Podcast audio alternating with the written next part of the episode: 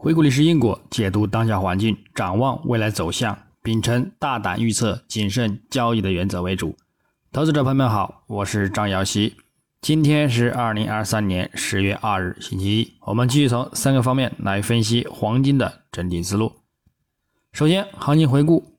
黄金市场上周，国际黄金大幅回落收跌，创近一年多最大的单周跌幅，以及今年二月份以来最糟糕的月度表现。虽然已经回补三月份缺口，并触及给出的目标位，但从目前的动力看，后市仍有望基于进一步走低，触及两百周均线附近的目标支撑位置，之后再去博取止跌回升行情。具体走势上，金价自周初开于幺九二四点九六美元每盎司。在先行录得当周高点幺九二六点七九美元后，则遇阻连续回落走低。周四虽有触底回升，周五也有一定的延续回升力量，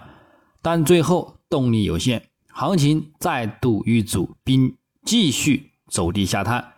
进一步录得当周低点幺八四六点一九美元，最终收于幺八四八点五三美元，周政府。八十点六美元，收跌七十六点四三美元，跌幅在百分之四。影响上，周初受到几个数据的利好影响，以及技术买盘提振，令金价先行录得当周高点。但欧洲央行行长拉加德表示，经济停止不前，打压欧元，以及美联储古斯特比言论呢，利率呢将比市场。预期的时间更长的保持较高水平的一个鹰派观点，继续助力美元指数及美债收益率反弹，而打压金价遇阻转跌。之后，市场投资风险持续升温，美联储可能继续维持高利率的压注，而打压黄金的吸引力。同时，部分美国经济显示出了超过其他国家的一个势头，非美货币就此集体承压，美元呢继续持续获得吸引力。而令其金价延续的回落走低。周五时段，金价虽延续周四因美国八月成屋签售指数月率超幅的不及预期及前值，以及 PCE 数据显示通胀放缓的一个新迹象，美国国债收益率高位回落，延续走低，而对金价产生提升反弹。但最终呢？由于周四的出勤及 GDP 等数据向好，和周五的美国九月密西根大学消费者信心指数终值、美国九月一年期通胀率预期等呢，仍然表现还是向好美元，而呢，再度的令金价回落，进一步走低，而录得当周低点之后呢，最后呢收取阴线。那么我们再展望本周周一十月二日，国际黄金开盘小幅高开至。幺八五一点六三美元后，直接走低回落，美元指数延续上周五触底回升之力，高开持稳运行，对其产生压力。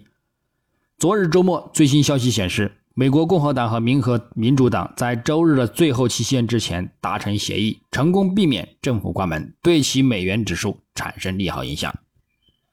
整体来看，美元指数仍维持在中轨上方，保持反弹上行的趋势，发展不变。美债十年期收益率也在经过上周五触底回升之后，反弹见顶回落的预期被出尽，走势继续维持看涨上行的趋势持稳，这暗示金价后市仍将以承压走盘为主。日内将重点关注八月、九月的一个 Markets 制造业 PMI 终值、美国九月 ISM 制造业 PMI、美国八月营建支出月率等。虽然九月份 PMI 将从八月份的四十七点六小幅上升至四十七点八的一个预期，但是呢，仍然低于五十的一个数值。八月营建支出月率呢也预期降低，可能对金价产生提振。如果九月份 PMI 数据高于五十，表明制造业商业活动自去年十月份以来首次出现扩张，那么可能会提振美元，再度打压金价。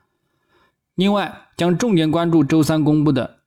美国九月 ADP 就业人数、美国九月 Markets 服务业 PMI 终值、美国九月 ISM 非制造业 PMI 以及美国八月工厂订单月率等，预期偏向利好美元，并对金价产生压力。同时，还将关注欧洲央行行长拉加德发表的一个讲话，美联储理事鲍曼在社畜银行研究大会上发表讲话，以及次日凌晨三点，二零二三年美联储票委芝加哥联储主席古斯古尔斯比发表的讲话，预计呢整体将会对金价造成一个看空压力。最后，重点则在周五发布的九月份的就业报告，目前非农就业人数预计将增加，增幅为十五万人，低于八月份的十八点七万人，偏向呢利好金价。但如果非农就业数据达到或者是超过二十万，可能会导致投资者重新评估美联储再次加息的可能性，并有助于美元在周末前集聚力量，从而提振金价回升。不过，失业率预计呢降低，因而整体走势要么还是维持震荡走盘，要么呢还是将继续走低。